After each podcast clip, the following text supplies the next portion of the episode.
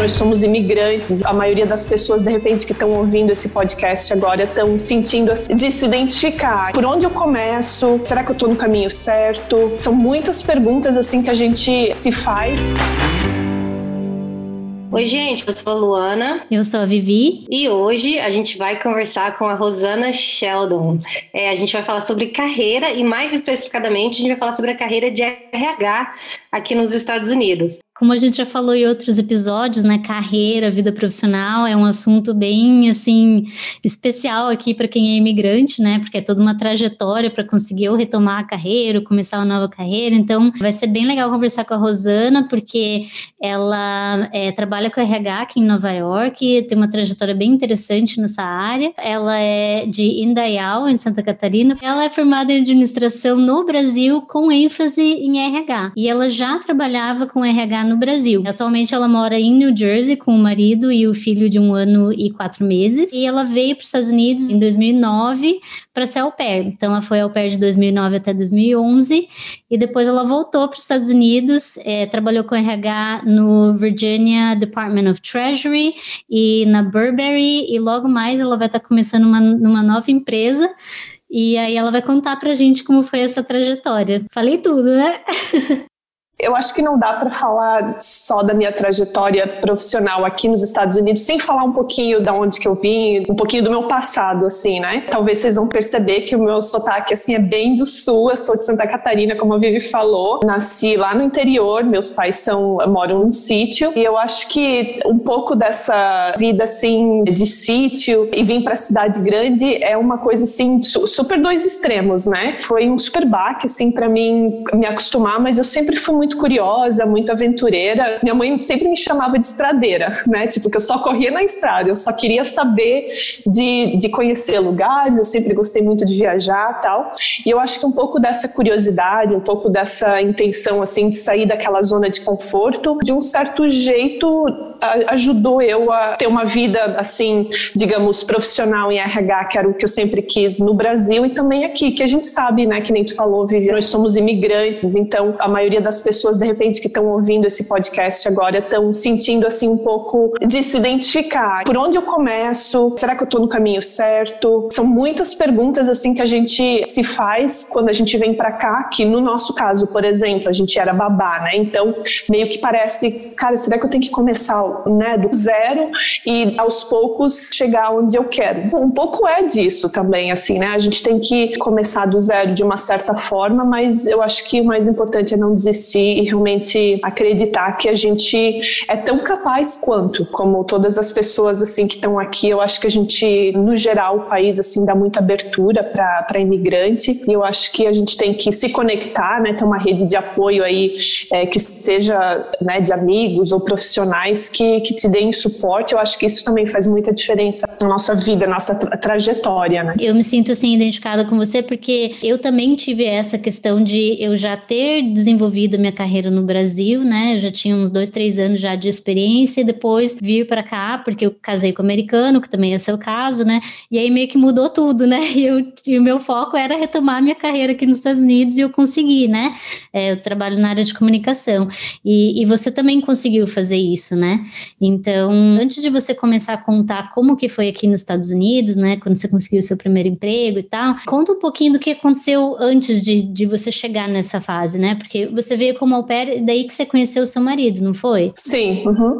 Então, na verdade, primeiro, né, voltando um pouquinho assim para trás, eu sempre gostei de trabalhar. Eu venho de uma família de origem europeia, né? A minha a origem da família da minha mãe é alemã e do meu pai é italiano. Então, assim, tem um pouco de rigidez, tem um pouco assim assim de, de trabalhar duro, de se esforçar, tanto na escola quanto no trabalho, né? E que nem eu comentei no início, eu sempre fui muito de meter a cara, de ser curiosa e de perguntar as coisas, enfim, atrás. E lá na minha cidade, quando a gente ia para a escola, né, no, no, segundo grau, na época, a gente tinha que ir na prefeitura, e isso é uma história muito engraçada, porque foi ali que começou tudo, tudo, tudo, assim, na minha vida. A gente tinha que ir na prefeitura, numa cidade super pequena, pegar o passe, é, o passe que é o ticket para tu andar de ônibus para ir para a escola. Então, assim, tinha que ir na, na prefeitura buscar a passagem de ônibus para te poder ir para a escola, para andar de ônibus, né, no caso. E aí o meu pai falou: ah, vai lá pegar que eu, que eu tinha 15 anos, mais ou menos na época, que eu vou ali pagar uma conta. Aí eu fui lá na prefeitura, sem o meu pai saber que eu tinha essa intenção, não só de pegar o passe, mas de fazer uma outra coisa. E fiz escondido dele, lógico que depois eu contei, mas eu fui lá bater na porta do gabinete do prefeito. E eu fui pedir emprego pro prefeito. Sério? Sem noção, assim, 15 anos. Mas sabe que eu acho que isso, isso, às vezes eu já pensei nisso, que às vezes a nossa ingenuidade, às vezes ajuda a gente. Porque às vezes a gente, com a, nossa ingenuidade, a gente não tá pensando que ah, isso pode, isso não pode, ou isso eu vou ficar com medo disso ou daquilo. A gente vai e faz e nem sabe direito o que vai acontecer, né? É, sem consequência, assim. E eu já tinha comentado com meu pai, né, que eu queria trabalhar tal. Ele falou: não, mas não tá faltando nada, né? Tá tudo tranquilo, tá, só precisa estudar, só isso. E fazia uns deveres de casa, né? Lavava louça, essas coisas assim. Mas eu queria mais, eu queria trabalhar, eu queria ganhar meu dinheiro. Enfim, e aí eu fui na prefeitura e fui lá pedir emprego pro prefeito. Sem noção, o cara deve estar cheio de coisa para fazer na agenda dele. A secretária dele me atendeu, super atenciosa, tal. Falou: olha, a gente está realmente fazendo seleção para estagiário, eu queria ser estagiária da prefeitura. E aí eles falaram: ah, vem aqui tal dia, que daí na semana seguinte a gente vai fazer a seleção. Fui lá, daí contei pro meu pai, né? Aí ele ficou um pouco bravo, mas me deixou. Me levou até para fazer a carteira de trabalho, que eu não tinha nem carteira de trabalho, né? E aí fui selecionada para a Secretaria de Saúde na época, e eu trabalhava com uma menina que fazia faculdade de RH. Ela sempre me falava, né, de como que era, assim, meu sonho era fazer faculdade e tal. E aí eu tenho dois irmãos, um mais novo e um mais velho. E o meu pai, eu sempre falei para ele que eu queria fazer faculdade, ele falava, olha, eu não sei se eu vou conseguir bancar, porque se eu dou para um, eu tenho que dar para todos, né? Tipo aquela aquela questão de ser justo, honesto, né, com, com todo mundo da família. O que eu super aprecio hoje, porque é o mais certo, né? E aí eu falei, não, então eu vou estudar, vou ser estagiária, vou, no caso, trabalhar para pagar os meus estudos. Foi assim que eu comecei a minha, digamos, carreira no RH, mas assim, sem estar trabalhando no RH, comecei a fazer faculdade depois do segundo grau, pagava com o estágio que eu fazia na prefeitura, né, no caso. Como que você conseguiu o seu primeiro emprego lá no Brasil com o RH? Então, e como eu fazia faculdade na área, teve uma agência de empregos que abriu na minha cidade, a primeira da cidade, tão pequena que é, né, para vocês terem noção. E aí eu apliquei, eu estava trabalhando na época, mas não era na minha área, né? E aí comecei com recrutamento, né? Fazia recrutamento para várias empresas da cidade, na área de engenharia, área de produção, que tem muita empresa têxtil e, indústrias né, mecânicas lá no, no, sul. E daí, numa dessas empresas que eu é, prestava serviço, eu fui chamada para trabalhar na parte do cliente, no caso, né? Então, assim, eu acho que uma coisa para comentar para as pessoas, assim, que me ajudou muito é: é sempre bom procurar um outro emprego enquanto tu tá empregada, se é possível, né? Se, se possível for. Eu acho que isso te dá assim uma, tu tá segura assim. Se, se não der certo, beleza, eu parto, vou para outra, né? A gente sabe que nem sempre é possível, mas se tu não tá feliz com o teu atual trabalho, né, que seja por qualquer motivo, assim, não fica sentado esperando o negócio chegar, né, na tua mão, porque é difícil, assim, se tu não correr atrás, a coisa não vai chegar, né. E aí foi quando eu comecei a minha carreira, assim, no, no RH, né, fiquei uns quatro, cinco anos, eu nunca gostei muito de pular, né, de empresa para empresa, e isso é uma coisa, assim, que é uma diferença bem grande que eu vi do Brasil para cá, nos Estados Unidos, que o tempo de empresa não necessariamente é uma coisa coisa boa. No Brasil, eu lembro porque eu recrutava, então assim, eu vi uma pessoa, nossa, trabalhou oito anos numa empresa é, essa é, é, esse é o tipo de, de pessoa que eu quero para minha, né, que eu quero recrutar. E não é bem assim, eu acho que, que já faz muito tempo também, né? As coisas talvez mudaram no, no, Brasil. Eu acho que antigamente, não só por ser diferente entre o Brasil e os Estados Unidos, mas acho que antigamente tinha mais essa visão de você entrar numa empresa e ficar por um bom tempo, fazer carreira na empresa, né? Acho que isso já vem mudando de uns anos para cá, mas com certeza aqui nos Estados Unidos, e principalmente em Nova York, que você teve, né, experiência de RH aqui em Nova York, é, é tudo muito rápido, né? As pessoas mudam de empresa a cada, sei lá, dois anos estão mudando de empresa, né? A minha mãe trabalhou em duas empresas a vida inteira. Então, assim, uma empresa ela trabalhou mais de 20 anos e a outra ela já está há 15 anos na empresa. E ela ama trabalhar lá, né? E ela ama, e ela ama trabalhar onde ela tá agora. Realmente, ela não pulou de emprego para emprego, não. Mas é isso que é o ideal, porque não dá para padronizar todo mundo, né? Tipo, se tu tiver num lugar que tu gosta, né, que tu é bem tratado, que tu tá satisfeito, não tem problema de tu ficar a tua vida inteira trabalhando lá. Tá, tá super legal, tá tudo tá de boa. Agora, se tu não tá feliz, o ideal é que, que tu procure alguma coisa assim é, antes de que tu perca o emprego, digamos, por qualquer motivo, né? Porque aí a gente acaba às vezes pode aceitar alguma coisa que, ah, não, eu preciso de emprego para ontem porque eu perdi o meu, então eu vou aceitar a primeira coisa que aparece, né, de, de oportunidade. E eu acho que não é bem por aí. Queria só complementar, porque de, um, de uns tempos para cá eu tenho pensado muito numa, numa questão que, que bateu muito com o que você está falando agora. Que, falando especificamente para as mulheres, eu acho que eu acho que as mulheres têm que ser mais estratégicas quando elas pensam na carreira, sabe? Porque isso que você está falando é uma estratégia. Eu não vou mudar de uma empresa enquanto não conseguir um outro emprego numa outra empresa, né? Então, é, pensar estrategicamente e passar pelas dificuldades, né, pensando que você vai conseguir engatar um outro emprego, é diferente de você simplesmente, ah, não, não quero mais ficar aqui, sai e começa a criar uns buracos no teu currículo, né? Começa a dar gap, começa, você não fica tão desirable né, para outra função e tal. Então, às vezes, eu acho que falta um pouco as mulheres pensar um pouco mais estrategicamente e pensar de uma forma mais linear, assim, no, no sentido de um ponto conectar no outro, assim, sabe? Essa questão do gap no currículo pode ser bem prejudicial, assim, para algumas empresas, para alguns recrutadores. Eu acho que algumas pessoas olham isso ainda como um, um ponto, assim, um pouco negativo, sabe? E eu vou contar um pouco, assim, da experiência que eu tive, que eu, eu estava nesse processo de, de entrevista tal. Então, assim, foi bem, foi bem diferente, assim, pro, procurar um emprego hoje do que era há cinco, seis anos atrás, quando eu consegui esse emprego onde eu tô, né? O mais importante, assim, sempre ser muito honesta nas entrevistas. Eu acho que qualquer recrutador, assim, super aprecia. E, assim, não fique com vergonha, né, das coisas que tu fez na tua vida. Eu, por exemplo, no começo, quando eu estava aplicando para empresa, estava literalmente fazendo o update do meu, do meu LinkedIn, né? Pensei, nossa, mas será que a questão de trabalhar, de ser au pair por, por dois anos, eles não vão ver como um, um step back, né? Tipo, eu tô andando para trás ao invés de para frente. E aí eu conversei com algumas pessoas e tal, até com recrutadores, e, e isso é uma coisa assim que eles me tranquilizaram, né? E sugeriram que fosse colocado no currículo, né? Porque faz parte do teu crescimento. É, eu acho que vale muito a pena tu, tu falar, mesmo que não seja um emprego que tenha progressão na área que tu deseja, mas o que que tu aprendeu naquele emprego que pode ser, ser útil no emprego que tu está aplicando hoje? Exatamente. Eu sempre falo isso quando eu estou fazendo coaching com as minhas clientes e tal, ou ajudando as pessoas a fazer resume, que é para acrescentar sim, é para adicionar tudo aquilo, porque mesmo que não esteja diretamente ligado é o que você falou, você demonstra que você tem certos skills, certas habilidades, experiências que podem ser usadas para o emprego né, que você está aplicando.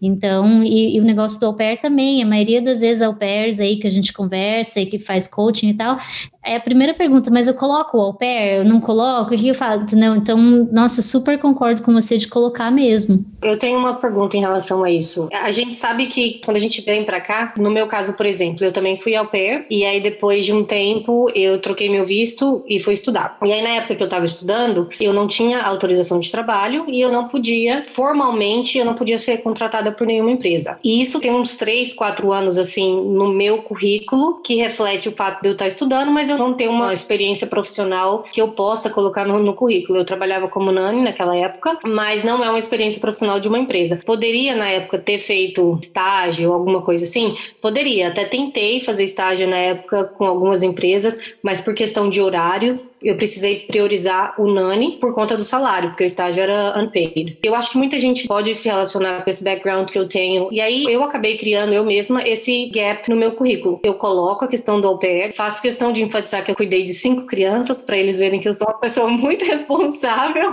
Eu sei multitask, eu sou uma pessoa muito responsável, então assim, eu, eu faço questão de enfatizar isso. Mas sempre me incomoda quando eu olho no meu, currículo, porque realmente até eu conseguir o meu primeiro emprego, que foi em 2016 e eu vim para cá em 2013, é como se eu não estivesse fazendo nada, entendeu? Como se eu não tivesse feito nada.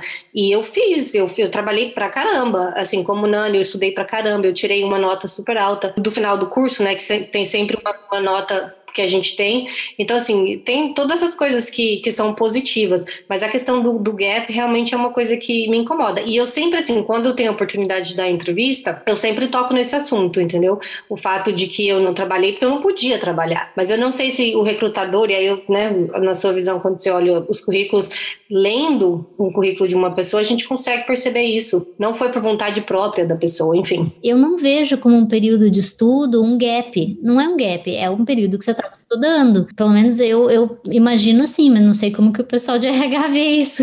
É, eu acho que é, é, isso é uma cultura bem americana de ser só estudante, né? E, poxa, o brasileiro ou o imigrante que seja de qualquer nação vem para cá, estuda pra caramba, se desdobra para trabalhar, né? Como nene, como babá, como qualquer outro trabalho. Bartender, né? É, é faz limpeza para conseguir pagar o estudo. E a maioria dos americanos, por exemplo, meu marido, ele não trabalhava quando ele fazia college. Eu, com 15 anos, trabalhava full time, estudava full time, é, dormia quatro, cinco horas no máximo à noite, acordava às 5 horas da manhã para ir para o trabalho e chegava em casa tipo 11 e pouco da noite da faculdade. Enfim, eu acho que para mim não é um gap, eu não vejo como um gap. Algumas pessoas talvez vão ver isso como um gap, só que no teu currículo, eu não sei como que ele está estruturado, mas de repente se ele está separado pela experiência profissional no, mais para cima, né, no início, digamos, e a parte de educação está mais para baixo, coloca essa parte de education também com esse, com as datas, que daí a hora que eles chegarem lá embaixo, eles vão ver, ah tá, mas aqui tá que ela tá, estava estudando,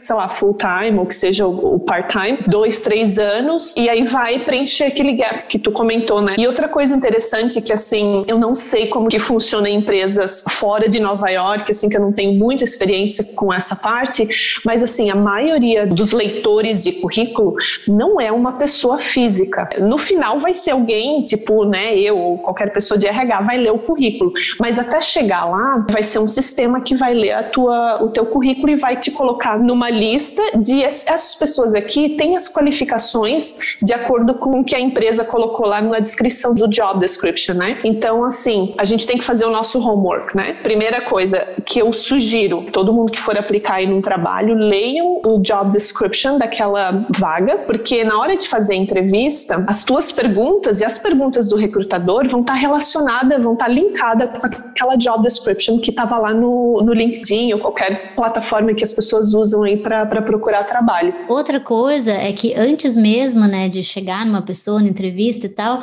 o, o ouro, toda a informação importante está ali nessa job description, como você está falando, porque esse sistema aí é o primeiro ponto de contato, é o primeiro filtro. Quando eu estou orientando alguém para fazer o currículo também, o que, que eu falo? Que você tem que tailor o teu resume de acordo com a job description. Então, assim, toda vez que eu vou aplicar para um trabalho, cada trabalho que eu aplico, eu ajusto o meu resume para aquela job description. Não é que eu copio nem nada assim, mas eu vejo como que eu estou escrevendo e eu tento usar mais o vocabulário daquela job description, porque esse sistema que você está falando, que faz o filtro do resume, ele puxa as palavras-chave, né? Então, tem as palavras-chave. Se lá no job description estiver falando, ah, a gente está procurando alguém com X anos de experiências, que sabe multitask, que tem esse esse skill, você tem que dar um jeito de colocar essas palavras no teu resume. Claro que falando a verdade, né? Se você não tem o skill, não vai colocar. Mas se você tiver aquele skill, escreve aquele skill do, do jeito que está escrito lá no job description, porque quando o sistema automático, que é tipo um robozinho, né, que vai fazer a leitura lá do teu resume, ele vai puxar todas as palavras que você tem igual do que está listado lá no, no job description. Isso faz com que o teu resume fique mais alto na lista, com um resume que tem maior match com a vaga. Isso faz uma puta de uma diferença. Desculpa o palavrão. É bem isso que tu falou. O sistema vai lá ver o que, que a empresa colocou no job description, aí ele vai lá puxar pelo teu resume, pelo teu currículo. O funcionário novo, né, que entra na empresa, umas chamam de onboarding, outras chamam de welcome day. Seja lá o que for que a, que a empresa que tu tá aplicando chama, se tu tem essa experiência, digamos, no teu currículo, coloca na nomenclatura que eles estão chamando, porque vários nomes, né, mais técnicos talvez não vai ter essa diferença, mas assim, na área de administração financeira, imagino que, que tenha. A gente tem que fazer o nosso homework, de fazer o tailor, né, do nosso currículo de acordo com a descrição da vaga. Esse é o primeiro passo. Isso é muito comum em empresa grande também, porque, por exemplo, na empresa que eu trabalho, a gente chama HR Manager, né? Aí tem HR Business Partner, tem People Manager, tem várias nomenclaturas. Então, assim, dependendo de onde é a tua empresa, da empresa que tu está aplicando, eles vão chamar o mesmo cargo, as mesmas atividades, mas a nomenclatura é diferente. É, isso é bem diferente do Brasil, porque no Brasil eu tinha um resumê só e aplicava com o mesmo resume para todas as empresas, né? Aqui não, cada resume eu dou um ajuste, dou um tailoring ali para ficar mais de acordo com o linguajar que tá ali no job description mesmo. Sem mentir, né, gente? Por favor. É, não, mentir. tipo, já é um cross, assim, já fora da lista, né? Então, como é que foi esse processo para você conseguir esse seu primeiro emprego aqui? Eu vim, então, né, como au pair, e aí fiquei aqui os dois anos na mesma família, morava na Virgínia na época. A minha host mom, ela trabalhava em RH também. Mas, assim, ela não teve nenhum, é, como eu posso dizer, nenhum dedo, assim, na, na minha trajetória de RH que foi mais assim para me dar informação, sabe? Ela trabalhava no serviço secreto lá na Virgínia, então se ela não dava muita informação. Tanto é que demorou cinco, seis meses para ela me falar o que exatamente ela fazia, porque no começo quando eu cheguei ela só, ah, eu trabalho com RH, desenvolvimento, não sei o que, não sei o que. Aí depois ela me contou, ela disse, ah, não, é que eu não podia te contar do início, porque eu queria saber realmente se tu ia ficar, tal. Enfim, meu contrato de au pair lá, os dois anos tinha dado, tinha que voltar para o Brasil ou ficar aqui como estudante. Para mim não tinha muita hum, possibilidade, que eu precisava ver minha família tal. Teve um baita sermão do meu pai, precisa voltar para casa, tu já tá dois anos aí, vem para casa, tal, tal. Você tinha ido para ficar um ano ou dois? Eu vim para ficar um ano. Tipo, jurava para né, pra Deus e o mundo que ia ficar um ano. E aí a gente conhece nosso marido, né? Pois é. Você conheceu ele logo, assim, ou não? Não, eu conheci ele uns quatro, cinco meses antes do meu segundo ano acabar. É, a gente namorou por cinco, seis meses. Eu falei para ele, ó, oh, preciso ir pro Brasil, eu visto tá expirando e tal. Aí ele falou, eu vou contigo então. Não, tá louco, cidade pequena lá no meio do mato, assim, no interior. Foi, foi pro Brasil, me seguiu porque eu falei para ele que eu não sabia se eu ia voltar para cá, não, não sabia como eu ia voltar para cá, porque para mim ficar ilegal era assim totalmente fora de cogitação, né? Jamais ficaria. E aí para eu voltar para cá como estudante, precisa levantar uma super grana para conseguir pagar, tu sabe, né, Lu, que tu falou aí que tu teve que se desdobrar para pagar os teus estudos. Então assim, para mim não, não acho que não ia dar, sabe? Então ele foi comigo, a gente morou no Brasil um ano, tanto é que ele foi pro Brasil já com emprego emprego. Eu não tinha emprego quando eu saí daqui, mas ele tinha, que eu tenho um amigo, é muito louco essas coisas, né? Eu tenho um amigo que é, tem uma escola de inglês na, na minha cidade, e aí eu comentei, ah, meu marido, meu marido, meu namorado, na época tá querendo ir pro Brasil, ele, ele já tem trabalho, ele pode trabalhar aqui. Aí ele foi, trabalhou como professor de inglês. E ele falava português quando vocês foram pro Brasil? Ah, ele fazia curso do Rosetta Stone, eu não sei se vocês conhecem, mas era tipo básico do básico. Ele falava ele falava oi, picanha, é, tudo bem, falava assim o essencial, assim, para se virar, né? Ele usava muito o Google, o Google Tradutor, né? E aí eu também comecei a dar umas aulas assim mais forçadas assim para ele, porque na minha família ninguém fala inglês, então assim não tinha jeito, sabe, dele se comunicar. E aí durante esse processo dele dar aula de inglês, o dono da escola colocou ele numa turma assim de nível intermediário para avançado. Só que assim, o estudo em inglês assim, nas escolas do Brasil, pelo menos as que eu conheci, era assim, era muito básico, sabe? Aí quando tu vem para cá, tu realmente aprende inglês, né? E a mesma coisa, assim, com ele, assim, ele foi para lá falando muito pouco português, então, assim, ele se virou nos 30, literalmente. Gente, e deixa eu só fazer um parênteses, ele também conseguiu, aqui, tipo, um green card brasileiro, né? Que eu nunca lembro o nome. Qual que é o nome daquele documento para poder morar e trabalhar no Brasil? Um... Você me falou uma vez, mas eu não tô me lembrando. Alguma é, coisa de, de residência, agora. não era? Ah, é, é, per, é, permanente residente. Ah, é isso mesmo que chama? Eu acho que é isso, é. É... Eu achei muito interessante, porque assim, nunca conheci um marido americano que foi morar no Brasil e que ficou assim com, com a residência permanente e tal. Eu achei muito engraçado uhum. isso. É, ele foi primeiro com de turista, e aí, quando a gente chegou lá, a gente aplicou para ele poder trabalhar, né? Que ele teve que tirar a carteira de trabalho. Aí também a gente foi naquele esquema de 100 sempre fazer do jeito by the book, né? Jeito certo, é. Então, ele não podia trabalhar já desde o início, ele teve que esperar até tirar a carteira de trabalho.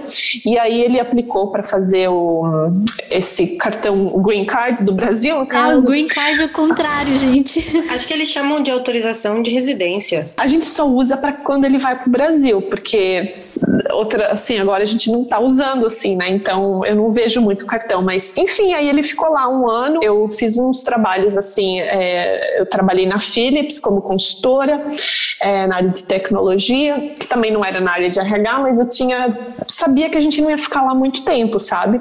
Então depois de um ano ele aplicou para fazer uma pós-graduação aqui nos Estados Unidos e a gente resolveu voltar.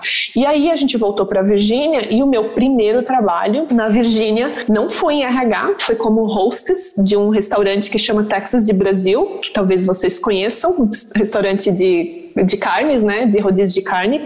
Maravilhoso trabalhar lá, comia carne todo dia, comida brasileira todo dia, pão de queijo todo dia. Então fiquei lá uns, uns quatro, cinco meses, eu acho. Mas assim, e sempre naquele esquema. Enquanto estava trabalhando, não era o que eu queria, mas tava, tava super legal, que eu tava adquirindo experiência, o meu inglês também tava né, melhorando e tal. E aí eu continuei aplicando para vagas. E aí surgiu uma vaga de é, tipo contractor, né? No caso, é, para o State Treasury, que é o departamento de tesouraria do estado da Virgínia, né? E aí eu fui chamada e era no RH. Só que assim, é dentro do governo, né? Então assim, de novo, não é uma empresa privada, né, que tu tá fazendo várias coisas assim diferentes de RH. O governo americano, ele tem um, uma estrutura muito organizada assim no sentido engessada, né? Tipo, não, tu vai chegar lá e vai conseguir implementar ideias, tu vai seguir um, um processo lá que já existe há, sei lá, 30, 40 anos. Mas tudo bem, era uma experiência experiência de RH para mim, então topei, né? Eu ia caminhando para o trabalho, assim, 10 minutos andando. E só uma coisa, antes de você avançar mais, como que você se sentiu, assim, nesse, nesse primeiro emprego? Porque muita gente, e eu me incluo nisso também, dá aquele frio na barriga, né? Dá, você fica meio intimidado, assim, tipo, ai meu Deus, e agora? Como é que vai ser? Será que eu vou conseguir né, fazer o trabalho, me comunicar e tal? Como que você se sentia, assim, nesse começo? Ah, perdida, total. perdida, com medo, com vergonha, com vergonha do meu inglês, com vergonha de cometer erros, todos os sentimentos assim de o que, que eu tô fazendo e agora, o que, que eu vou fazer, né? Mas assim, no começo é, é assim, né? Pelo menos para mim foi. A gente sente medo, mas a gente sabe que o desconforto faz parte do teu aprendizado, né? Para te avançar assim na tua carreira. E, e eu tava assim super orgulhosa assim de mim, sabe? De conseguir alguma coisa, de trabalhar no governo americano, tal. Para mim assim foi, eu conheci pessoas assim maravilhosas e era um ambiente de trabalho assim bem bem calmo, sabe? Bem relax, assim. Então, eu achei, nossa, será que todo, todas as empresas são assim? Até a gente chegar em Nova York, é, né? Aí, Nova York é outros 500. é outros 500, é. E as pessoas lá do State Treasury, eu cuidava do arquivo, né? Do arquivo de funcionário. Então, eu ia lá nas fichinhas os trabalhadores e tal, precisava pegar um documento. Eu fazia a parte muito, assim, básica do RH, super administrativo, né? E a gente tinha uma plataforma de treinamento que eu ajudava os funcionários a fazer o login para fazer os os, cursos que eram obrigatórios, né, para eles completarem. Então, isso era super básico, assim. Eu fiquei lá por um tempo tal, e aí, nesse meio tempo, meu marido terminou o Masters dele, e aí ele começou a aplicar, né? Ele trabalha na área de publicidade e propaganda. Aí a gente falava assim, nossa, qualquer lugar do país, né? Mas Nova York, não, jamais a gente vai parar em Nova York, né?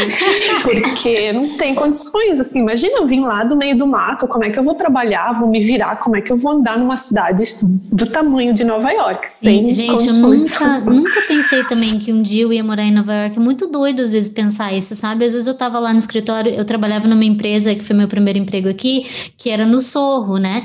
E aí eu tava, e era nos andares mais altos, assim, do prédio. Aí eu olhava, assim, para fora da janela, às vezes no meio de uma reunião, alguma coisa assim, e eu via, assim, a paisagem de Nova York, eu parava no meio da reunião e pensava, gente, eu acredito que eu tô aqui, que doido, como que eu vim parar em Nova York, cara. E eu não era aquela pessoa que tinha sonho de morar em Nova York, que amava Nova York e tal. Então, tipo, às vezes eu parava pra pensar e falava, cara, que loucura. É bem isso. E aí perdi a metade da reunião, né? Viajava. pior, pior, que não, que tinha que estar tá ali, né? Tinha muita coisa Focada. acontecendo. Mas, tipo, pelo menos um minutinho assim, eu olhava pra fora e falava, gente, que doideira, cara. Uhum. É, não, mas esse sentimento é muito familiar, assim. E aí ele começou a aplicar tal. A gente achava que a gente ia pra Califórnia, né? O meu sonho é morar na Califórnia. Ai, o meu e também, é... o meu também. Moraria lá fácil. É, eu super fácil. Mas antes de ter filho, depois do filho, a gente mudou um pouco as prioridades, né? Coloca nossas prioridades do lado, porque daí vira o foco nos filhos, né? No filho, no caso, para mim. Mas enfim, aí ele foi chamado numa agência que era que é super bem renomeada, assim, é, o sonho, né? Tipo, e agora? O que, que a gente vai fazer? E tinha outras propostas e tal, mas assim, eu meio que tava pra ir junto, eu ia meio que seguindo ele, porque a minha carreira naquele ponto, isso eu acho que é uma coisa que acontece com muitas mulheres, assim, que eu não sei se é uma coisa natural, mas para mim foi desse jeito de que o meu marido, profissionalmente falando, assim, na questão financeira, eu já tava meio que de cabeça feita de que ele sempre vai ser a pessoa que vai ser o, o main provider, né, para nossa família, tal, financeiramente, assim. Eu meio que ia me adaptar, né, em, em outro trabalho, tal, e achar alguma coisa para mim aqui também. Até porque você estava ainda no começo de retomar sua carreira aqui nos Estados Unidos, né? Exatamente, é. Então, assim, eu tava meio que começando a minha. recomeçando, né? Que nem tu falou, a minha carreira de RH. Que ano que foi isso? 2014. 14 a 15, é. E aí, isso é um outro ponto, né? Para quem aí tá procurando uma área, assim, para seguir. RH, né? Tem, tem os seus perrengues, assim como qualquer outra profissão, tem coisas ótimas para fazer, mas também tem coisas, assim, que não são tão legais assim. Mas toda empresa tem um RH. Né? Então, assim, na área do meu marido, por exemplo, o foco de publicidade e propaganda, assim, na maioria das vezes é em Nova York ou em Los Angeles, né, na Califórnia, alguma coisa em, em, em Texas, Miami, em Chicago tal, mas... também. Chicago, exatamente. É, mas não é toda a cidade, né? RH não. você pode trabalhar em qualquer lugar do mundo, mas no, exatamente. outras áreas são mais fortes em algumas cidades, né? E eu não estou dizendo aqui para as mulheres, né, para as pessoas aceitarem, assim, acho que a gente tem que persistir que a gente quer, né? Mas no meu caso, na área de RH, eu sabia que eu podia trabalhar em qualquer empresa, que qualquer empresa tem RH, no caso. Então a gente veio para Nova York e aí o meu primeiro emprego em Nova York foi numa startup que era na área de retail, de uma empresa, de uma loja, de uma, uma marca brasileira que chama Comar. Talvez algumas pessoas aí já ouviram falar. É uma marca do, do Rio de Janeiro, super forte no Rio. E aí eles abriram uma loja no Sorro, meio meio que parecia que eu tava começando de novo, assim. Dá um desgaste, assim, dá um, dá um pouco de desânimo às vezes, assim, puxa, vou trabalhar no retail tal. A minha carreira de RH, onde é que foi parar, digamos assim. Eu só queria confirmar, quando você fala retail, você quer dizer trabalhar como vendedora, é isso? Isso, é uma, era uma loja super pequena, né? Então, eu fazia um pouco de tudo. Trabalhava na área de vendas, trabalhava no estoque, trabalhava, ajudava um pouco nas entrevistas, né? Então, aí foi, foi aí que eu vi um pouco de oportunidade também para mim, assim, sabe? E era uma marca brasileira, eu achava super legal, assim, né? Eu sou brasileira, então, assim, para mim, falar um pouco do Brasil para os clientes, assim, eu achava super bacana, assim. E eu gostava da, da marca, da coleção e tal, dos produtos. Então, eu fazia um, uma, um pouco de RH, mas, assim, talvez 5% do meu dia, do, do, né, do meu trabalho era RH, porque, que eu falei, uma loja, assim, de 15, 15 pessoas, então o RH era muito pequeno. E a gente tinha uma empresa de contabilidade que fazia a parte burocrática.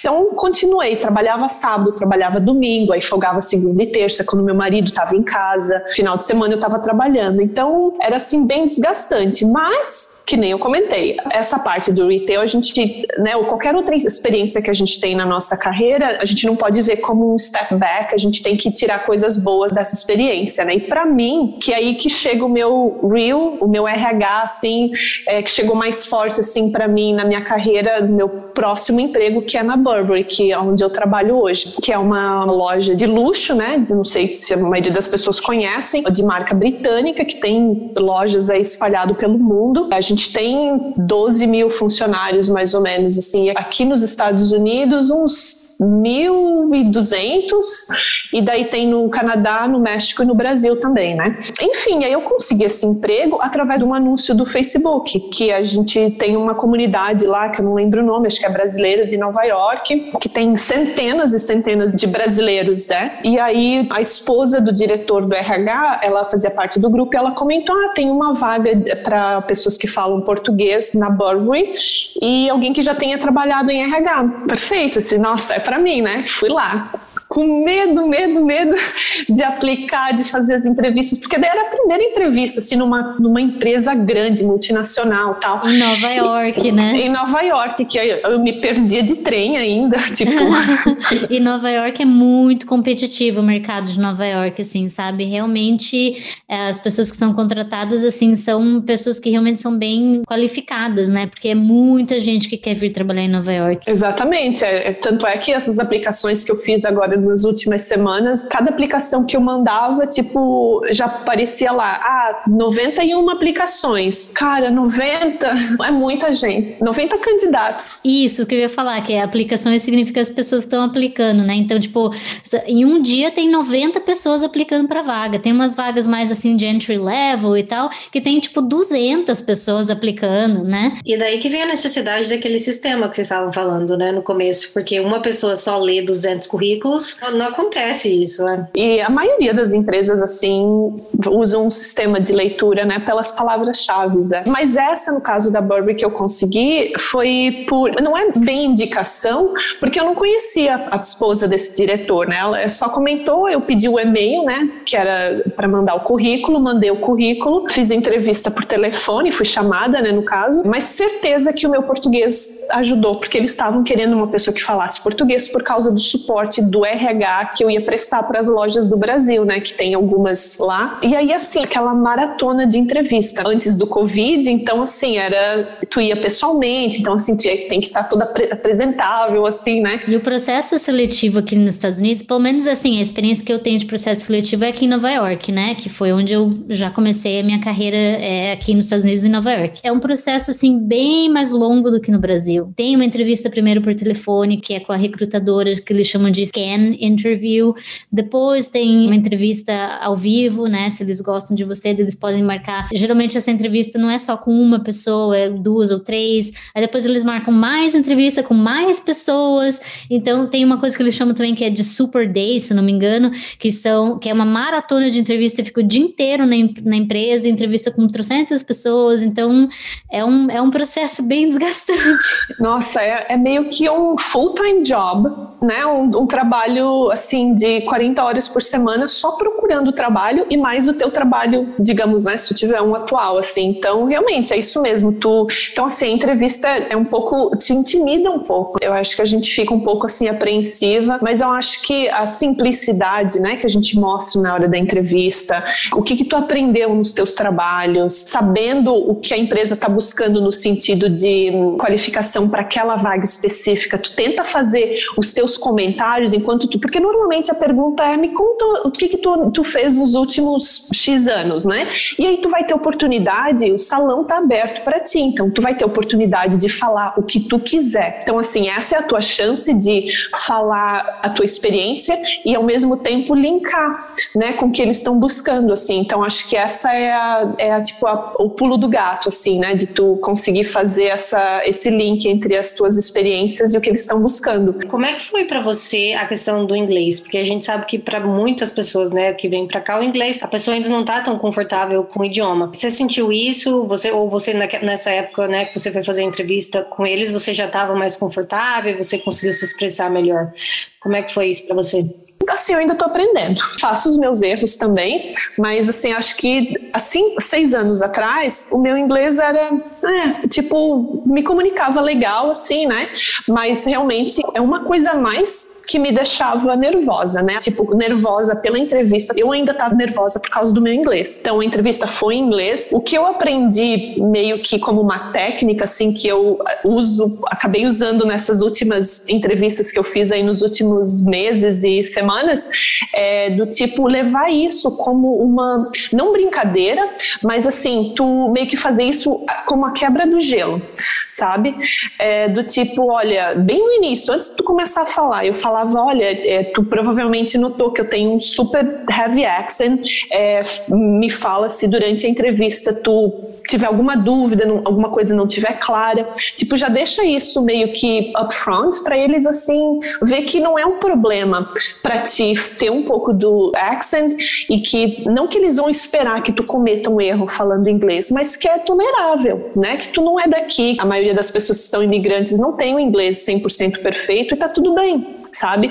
É, é parte, né? O, o, nosso accent é parte de, de quem nós somos, né? Exatamente. Aí não é isso que vai te deixar menos desqualificado para o teu trabalho, a menos que tu vai ser um professor de inglês, né? Então acho que isso talvez vai te impedir um pouco de, de conseguir o trabalho. Mas normalmente não é isso que eles estão buscando. Assim, é, desde que tu consiga se expressar de uma forma assim entendível, né? Que as pessoas entendam o que tu está falando, tu está conseguindo é comunicar a tua ideia, eu acho que a maioria das empresas assim vê isso como um ponto positivo. Isso é uma outra coisa que a gente tem que ter esse feeling na hora de entrevistar, né? Tem alguns recrutadores muito, né? Porque eles estão fazendo entrevista o dia inteiro, então para eles é produção. Tem que entrevistar o máximo, o número máximo de pessoas por dia. Então talvez alguns entrevistadores na hora da primeira entrevista seletiva eles são um pouco um pouco direto e talvez a gente fique um pouco assim apreensiva, né? Putz, é, é muito objetivo que o cara tá me perguntando tal. E tem outras pessoas que a gente vai ver que são entrevistadores assim que te dão um pouco mais de abertura. A conversa dá um flow assim melhor, assim, sabe? Então acho que isso é uma coisa que a gente tem que sentir na hora da, da entrevista. Não deixar isso te ser um bloqueio, sabe? Na hora da, da conversa. Mas a questão do inglês realmente é uma coisa a mais pra gente não se preocupar, mas assim tem que ficar pensando, né, aquela pressão assim, deixa rolar, assim, tá tudo bem se o teu inglês não é perfeito, tá tudo bem. Eu costumo falar assim que é uma coisa que não pode te parar, sabe? Porque parece que quando eu falo com os brasileiros, assim, é, é como se, nossa, se, você não tem inglês perfeito, que nenhum de nós vai ter, porque a gente está aprendendo para sempre, né, quando a gente resolve morar fora, parece que não, a pessoa não tem valor nenhum, não vai conseguir fazer nada, não vai conseguir falar nada, não é assim, sabe? É, ainda mais em Nova York, acho que Nova York, grandes centros, estão muito acostumados de ter imigrantes. Nas normas de conduta falam que a pessoa não pode ser discriminada por causa de raça ou nada desse tipo. Então, eu senti, quando, quando eu estava nessa primeira empresa em Nova York, que as pessoas tinham o cuidado de tentar não fazer piada ou não te tratar mal, coisas assim. Primeiro, porque eles não queriam mesmo, a maioria das pessoas é super legal e super profissional e tal. E depois, porque a empresa tem essas regras de conduta que não pode discriminar. Então, esse negócio do inglês não pode ser o carro-chefe da tua preocupação quando você estiver aplicando, sabe? Sim. E uma coisa assim que talvez vai ajudar as pessoas é, de novo, tenta ver isso como uma oportunidade para ti, como um skill. Por exemplo, eu lembro no meu primeiro emprego lá na Virgínia, no departamento de Treasury lá do, do estado, eu lembro que eu falei e que eles depois me deram até um feedback de que isso, isso foi muito importante e, e foi interessante na hora da entrevista, foi que a minha experiência fora do país, né, ou não sendo uma, uma pessoa que nasceu aqui e tal, que tu tem a oportunidade de pensar fora da caixinha, sabe? Tu já trabalhou com brasileiros, tu agora está tendo a oportunidade de trabalhar com americanos, então assim, isso pode ser também uma oportunidade para as pessoas. Ah, eu não sou americana, então eu já saio atrás da lista de selecionados para vaga. Mas tenta apontar isso, lembra o recrutador de que isso pode ser um ponto positivo lá no, no job description, que trabalhar com pessoas diferentes, trabalhar com pessoas de, de backgrounds diferentes é uma coisa assim que é muito positivo, é uma vantagem vantagem, é. Eu ia comentar justamente isso. Eu acho que uma das nossas vantagens assim é que várias empresas, e eu tenho sentido isso nos últimos anos, pelo menos aqui nos Estados Unidos, várias empresas estão focadas na questão da diversidade. Buscar um quadro de profissionais que sejam, que tenham esse background diversificado, né? Porque isso, querendo ou não, é, enriquece o serviço que a empresa oferece, o produto que a empresa cria. Então, na minha empresa onde eu trabalho atualmente, eu vejo isso muito forte. Existe uma conversa muito grande sobre a questão de diversidade que eles estão buscando e eu acho que está acontecendo isso em várias outras empresas também, né? Então, esse é um ponto positivo que a gente traz. A gente traz essa, essa diferenciação, a gente traz esse background, esse trabalho com pessoas de, de culturas diferentes, ideologias diferentes, enfim. Então, é, ao invés de focar focar no, no talvez o nosso inglês não seja perfeito, a gente tem um erro de preposição aqui, um erro de preposição ali, é a gente focar mais naquilo que a gente pode contribuir, né, e trazer de positivo para a empresa. Isso é muito importante, porque acho que agora mais do que nunca as empresas, e eu posso falar isso porque eu estou vivendo essa parte no RH da empresa que eu trabalho, nos últimos dois anos, assim, é tipo pilar, é um dos pilares dos objetivos do departamento de RH, é Diversity Inclusion, né, no caso, DNI. Então, é é aumentar o número, né, de pessoas com, com backgrounds diferentes e tal. E assim, que nem tu falou, Lu, é, é uma coisa que a gente sai na frente. tipo, não que a gente queira tirar é, vantagem, né, da situação, mas assim, pensa nisso na hora da entrevista, só que não deixa o recrutador achar que tu tá colocando isso como sendo melhor que os outros, né? Não, Exato, não, é. Não deixa soar arrogante, né? Exato, é. Tipo, não deixa falar do tipo, ah, eu também sou latina, então o teu número de diversidade e inclusion lá que tu tá precisando aumentar no teu departamento, eu posso, eu posso aumentar. É, né? gente, não, não, por favor, não faça é, isso. Não faço isso. É o que a gente está falando para empoderar, né, os brasileiros, para a gente não ficar com aquela sensação de vira-lata, né, aquela coisa que a gente não tem valor. A gente não é inferior, a gente é diferente. Só que eu acho que se a gente, como brasileiro, está se sentindo inferior, está se sentindo mal, tá olhando só o que não tem, o que falta comparado com os americanos, não é uma sensação legal e, e assim, não vai te empoderar para o recrutador te ver como um, um possível candidato para a empresa, te entrevistar e ver que você vai mandar bem e tal. Então, você precisa se sentir empoderado, né? Não dá para focar no negativo. Então, foca no que você tem de positivo, mas mantenha ali humildade, não precisa ser arrogante, né? É, mantenha humildade. E eu acho que essa parte da entrevista, que nem eu comentei, é a tua chance, assim, se prepara. Faz teste, fala na frente do espelho, tenta colocar na tua cabeça, que nem agora a gente está fazendo tudo virtualmente, né? Então, assim, tu até pode ter uma colinha ali do teu lado, olhando de vez em quando uns bullet points, né? Para te ver o que, que tu tem que falar, o que, que tu quer falar de importante e tal. Mas a hora que de repente a gente reabrir, for para o escritório de novo fazer as entrevistas, vai preparado. Vai preparado para fazer perguntas inteligentes, né? Digamos assim, perguntas assim que o recrutador vai falar: nossa, ele fez o trabalho de casa dele, ele pesquisou, faz um Google na empresa que tu tá fazendo a aplicação um ou dois dias antes da tua entrevista, vê o que, que saiu de notícia, que é, é super fresco, assim, que, que saiu na, né, no, no jornal ou enfim na internet.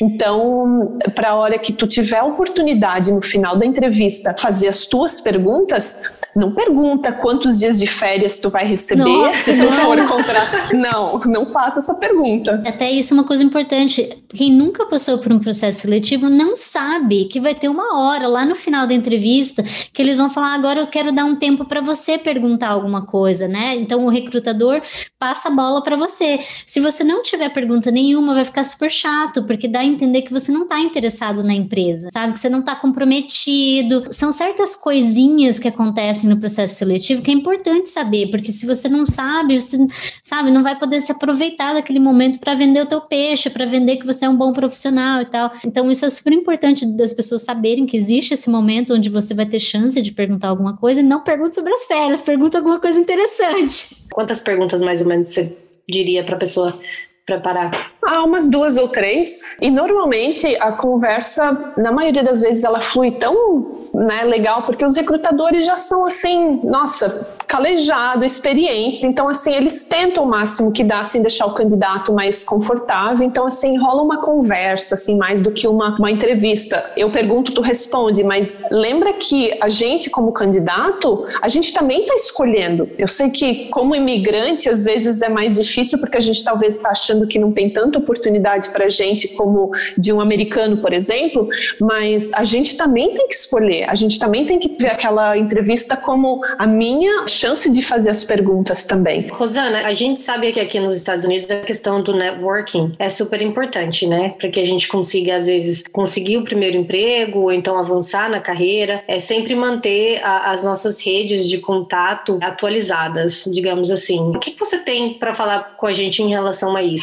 Assim, eu acho que mais importante do que tu ter um network rico, rico que eu quero dizer assim, com muitas pessoas de influência e tudo mais, é tu ter ou deixar uma boa impressão na empresa que tu trabalhou ou que tu tá trabalhando. E eu vou explicar por que isso. Eu, como imigrante, né, vim do Brasil para Virgínia, da Virgínia para Nova York, eu não conhecia ninguém, né? A gente não tem família aqui, tá? O meu marido, a família dele não mora em Nova York, mora em outros estados. Então, assim, o network, ele é muito importante se tu já tem alguém, né? Algumas pessoas que tu, tu conhece. Para mim, o que ajudou muito foi construir esse network do zero, meio que para mim, sabe? Porque nessa empresa que eu trabalho hoje, as referências que eles deram para minha nova empresa, que eu começo no dia 8, foram fundamentais, assim. Tanto é que a minha nova chefe, ela me ligou um dia e falou assim: "Olha, não que ela achasse que fosse negativo o feedback que eles deram, mas assim, tu tem muitos fãs. Foi muito bacana ouvir isso, sabe? E normalmente o, as pessoas que tu dá de referência nas tuas aplicações, esse é um processo que acontece bem no final. Eu passei por seis entrevistas para conseguir esse emprego e a referência é a última normalmente do processo que eles ligam, né, para as pessoas que tu indicou na tua aplicação, telefone, e-mail, enfim, e eles fazem algumas perguntas. Podem variar assim desde ser bem aberto assim de perguntar como é que era a fulana no trabalho dela, qual era a tua relação com ela, blá blá blá. Eu acho que para quem não tem um network, talvez seja a realidade da maioria dos imigrantes, né, de tu construir essa impressão, essa positividade assim enquanto tu tá no trabalho. Porque assim, eu sempre bato naquela tecla do tipo, tu nunca sabe quem que vai ser o próximo manager que vai estar tá hiring lá numa empresa que tu super quer aquele trabalho e tu vai dar de frente com uma pessoa que tu não, não gostava muito no teu trabalho, da vidas passadas, assim, sabe? Então, acho que é muito importante de tu ter essa relação, assim, com as pessoas, de ser bacana, de ser profissional, de fazer as coisas do jeito certo. Então, isso, assim, acho que me ajudou muito. Eu tive exatamente a mesma experiência, assim, recentemente, né, eu, eu vou começar um trabalho novo e também teve essa questão de pedir referências, né? E aí, uma das pessoas que eu pedi para dar referência, ela teve uma video call, nem sabia que os recrutadores faziam video call para referência, eu achava que eles só ligavam, né? Mas essa minha amiga, ela me, me respondeu, mandou uma mensagem dizendo, ó, oh, tive uma video call agora com a recrutadora e ela falou que todas as suas referências estão glowing, assim, sabe? Eu falei, nossa, que legal e tal, mas porque isso é resultado de a gente se dedicar, a gente fazer exatamente o que você falou, né? Manter um bom relacionamento, ser um profissional bacana, tratar as pessoas bem, fazer um trabalho bom. E, e realmente você vai precisar dessas pessoas, porque toda empresa nova que você for começar, eles vão pedir referência. E a maioria das empresas também pede pelo menos uma referência de uma pessoa que foi teu supervisor. Né? Então, também é, é bem importante manter uma, uma relação boa com, com o supervisor também mantenho os contatos atualizados, porque eu como eu ainda estou trabalhando na, na Burberry, então ainda tenho o contato de todo mundo lá tal, mas se tu saiu de uma empresa que tu teve um relacionamento assim com o teu chefe maravilhoso, guarda o telefone dele, guarda o e-mail da, daquele gerente, que no teu próximo trabalho, para ti não precisar ficar meio que procurando lá na, na, internet da vida, no Instagram. Eu fiz essa besteira, eu não peguei o, o e-mail pessoal do, do meu antigo chefe, porque eu achei que não ia precisar, porque ele, eu achei que ele ia ficar para sempre lá naquela empresa que eu trabalhava, entendeu? Aí eu passei, inclusive, como referência, o e-mail dele lá da empresa.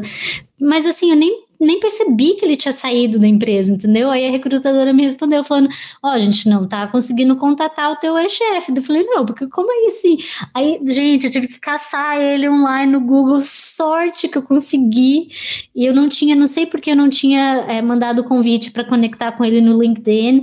Então, assim, conecta no LinkedIn, pega, se, se não puder pegar o telefone, que algumas pessoas né, não gostam de passar o telefone, mas pede o telefone, mas pelo menos o e-mail pessoal das pessoas pega, porque depois você não fica na situação que eu tava, né? Sorte que eu consegui falar com ele. E ele era o único chefe que eu tinha para indicar. Então, se ele não tivesse disponível, eu não sei o que, que eu ia fazer, entendeu?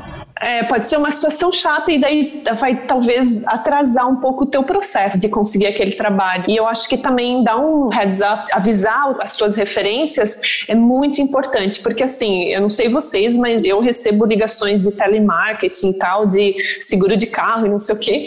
Tipo, quase todo dia tem alguém me ligando. E aí eu não atendo quando vejo que é um estado aí que eu não tenho nenhum contato. Então, avisa para suas referências, ó, oh, tudo bem de eu passar o teu telefone ou o teu e-mail. Tu prefere ser contactado por e-mail ou por telefone? Que daí eu aviso o recrutador. Eu acho que isso tudo, assim, facilita para a pessoa que está te dando a referência, porque é um, um, meio que um favor, que não um tempo que tu está pedindo para o teu ex-chefe, para um colega de trabalho, tirar para poder conversar com o recrutador. E aí também tu também reserva um tempo para a pessoa se disponibilizar para dar referência, porque imagina, meu chefe, o meu ex-chefe está ocupado em reunião, aí chega um recrutador, liga meio que do nada, ah, posso falar contigo 15 minutos? Tipo, um, não, eu não tenho 15 minutos, tem que marcar um horário tal. Então, assim, acho que ser um pouco respeitoso, assim, nessa questão de avisar as referências, eu acho que é super válido. E, Rosana, conta pra gente um pouquinho, assim, quais foram os maiores desafios que você enfrentou trabalhando aqui nos Estados Unidos? Hum, essa pergunta é a pergunta dos 10 million dollars. ah, o principal deles foi o medo do inglês. Eu sei que talvez para algumas pessoas, de repente, a questão de ter autorização para o trabalho seja o maior desafio, né, da vida de muitas pessoas, mas uma vez que tu consegue isso, eu acho que, sem dúvida, para mim foi a questão do inglês, né? Eu, o meu inglês nunca foi perfeito, acho que nunca vai ser, mas ele melhorou bastante. Então, acho que o inglês para mim foi um ponto bem difícil, assim, para eu superar. E eu acho que a persistência né, meio que voltando aquilo que a gente já conversou, de que tentar ver os nossos, o que a gente acha que é um ponto negativo ou que a gente está com desvantagem, tenta achar um ponto positivo e tenta mentalizar, sabe? Assim, colocar isso nas tuas entrevistas, eu acho que ajuda muito, assim, sabe? E a tua rede de apoio, seja lá quem seja. Para mim, sempre foi o meu marido, assim, de, de me apoiar, de me incentivar, dizer, não, tu vai conseguir, vamos treinar a tua entrevista. Gente, ele já escutou a minha trajetória profissional, sei lá, umas 45 vezes, eu acho. Eu acho que tu encontrar uma pessoa assim que te apoia, que te dê força, é muito importante, sabe? Eu sei que fugi um pouco da tua pergunta, mas eu acho que é importante falar assim da, do, do que eu fiquei mais nervosa, do que realmente me atrapalhou assim no começo, mas também do que me ajudou assim, né, no, nesse processo. E ao longo do tempo, assim, no dia a dia, teve alguma coisa que foi muito desafiadora, que você teve que se adaptar? Na minha área de RH, certeza que são as leis, leis americanas, né? Então, para quem está interessado em entrar de cabeça em RH, que nem eu comentei no início, que RH tem toda a empresa, então, assim, talvez seja uma área mais oferta, né? RH, mas também tem que estudar muito, sabe? Então, a questão de lei americana na área de RH, assim, muda, muda muito porque são leis estaduais, são leis municipais e aí tem o estado da Califórnia também, que se tu trabalhar numa empresa que tem funcionários na Califórnia, tem essa questão do... A Califórnia é um país, assim, praticamente à parte, é, é, é, é muita coisa, assim, é difícil tu keep up, assim, com todas essas coisas, sabe? Mas para quem é da, da área de RH, existem dezenas, assim, de seminários, é tudo, a maioria grátis, tá? Eu, eu nunca paguei por seminário nenhum, que falam sobre novas leis, né? Que nem agora a gente tem uma nova administração do governo, então tem muitas coisas mudando. Então a gente tem que ficar atento ao que, o que está mudando para a gente não cometer nenhum erro assim né, no, no, nosso trabalho. Então, se alguém tiver alguma dúvida, assim, se eu puder ajudar em alguma coisa, assim, é, me manda mensagem lá no LinkedIn para conectar. Eu posso dar o nome de alguns seminários assim que são oferecidos gratuitamente e que ajuda bastante, até para construir um network às vezes, né, para te conhecer pessoas novas e tal. Eu acho que é super válido. Maravilha, que obrigada por se colocar também à disposição, né, de, de conectar e tal, porque isso faz uma, uma diferença enorme quando a gente está começando, né? É Rosana Sheldon, se alguém quiser me procurar lá no LinkedIn. A gente vai colocar na descrição do episódio, a gente vai colocar o seu LinkedIn e também o Instagram. Eu acho que é Rosana Sheldon, tá? Vejam lá o meu menininho, é, comentem nas fotos dele e tal. Não, mas é isso, eu acho que é rede de contato, assim, apoio. Eu gosto muito de falar sobre trabalho, sobre maternidade também, que não é, o, não é o foco dessa conversa, mas eu, eu gosto muito de, assim, conversar e conhecer pessoas novas, principalmente que passaram por uma experiência experiência, ou estão passando por uma experiência que eu já tive, né? A gente tem que se ajudar. É difícil estar tá aqui. É difícil tu conseguir emprego, é difícil tu, tu conhecer pessoas, fazer amizades, é difícil. Então, eu acho que quando a gente né, se ajuda, faz bem, né? Faz bem para as pessoas e a gente acaba crescendo de uma forma, assim, não só profissional, mas pessoal também. Tanto é que a Vivi e eu, a gente se conheceu por, é, por, por, essa necessidade de, eu acho que a gente né, não tinha muitas amizades aqui e tal, então a gente teve um post lá no Facebook, ai, eu sou de Curitiba, eu sou lá de Santa Catarina, vamos marcar de se conhecer? Vamos. Aí a gente meio que fez acontecer e a gente se conheceu e, enfim, a gente conversa até hoje, mas tem muito brasileiro aqui, muito. É, muito mesmo. E além de tudo isso que você já falou, que você já deu um monte de dica, né, ao longo da, de tudo que você está compartilhando com a gente, tem algum, algum outro conselho, alguma coisa que você queira reforçar para quem tá, para quem é brasileiro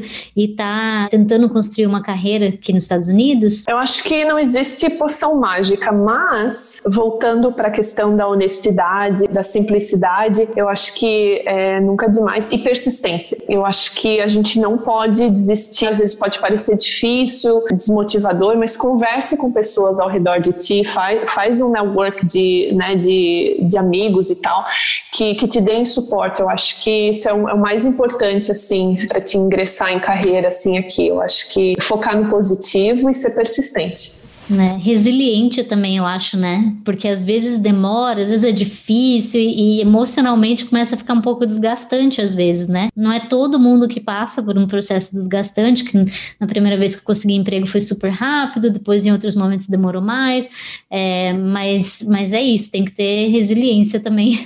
É, eu assim, acho que a gente não pode se assustar também com os processos, né? Que seis anos atrás o processo para entrar na empresa que eu tô hoje foram, sei lá, três, quatro entrevistas. Os que eu participei agora recentemente foram seis.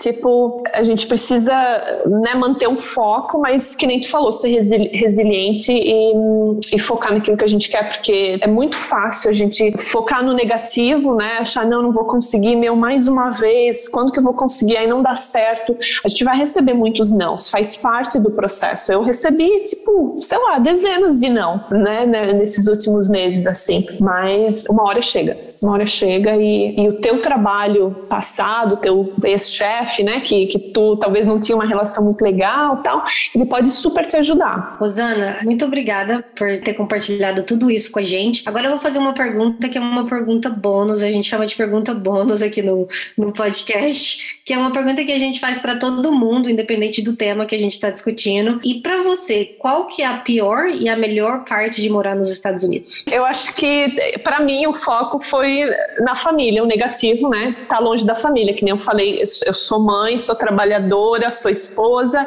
Para mim, tá longe da família e não ter ninguém assim de apoio, né, de suporte é muito difícil. E a saudade, lógico, né? Então a gente se vira nos 30. É, literalmente a gente se vira nos 30. Eu acho que a questão mais difícil para mim. Eu sou muito ligada na minha família, mas estar longe deles é muito difícil. E é o, ponto positivo, o bilhão de, de oportunidades que tem aqui para mim, sabe? Que eu consegui enxergar isso que antes eu não via, né? Como profissional, com carreira e também como pessoal, assim. Para mim, eu, eu vim de um sítio, assim, tipo no meio do mato, literalmente. Então, super do interior. E para mim, assim, conseguir me adaptar, né? Uma cidade grande. Eu não tô aqui querendo dizer que é melhor ou pior, foi um crescimento para mim, sabe? Para mim sair de um lugar muito pacato, muito quieto, que todo mundo estava contente com a sua vida normal, né, daquela rotininha tal. Acho que é isso, né, Lu? Vamos compartilhar os nossos Instagrams, mas eu já queria aproveitar e dizer muito obrigada, que faz muito tempo que a gente está querendo falar sobre carreira. A gente conseguiu fazer só um episódio até agora que foi com a Tami, que está no Canadá, né? A gente quer fazer muito mais é, episódios em relação à carreira, vida profissional, porque dá muito assunto. E nossa, você compartilhou muita coisa legal, cara. Nossa, muito mesmo. Então, acho que vai ser extremamente válido para quem está escutando. Então, muito, muito obrigada. Imagina, eu que agradeço é, pelo convite, fiquei super feliz, assim, de, de ser lembrada por ti, Vivi, brigadão. Quando a gente lançou a ideia de criar o podcast, e a gente conversou com os nossos amigos e tal.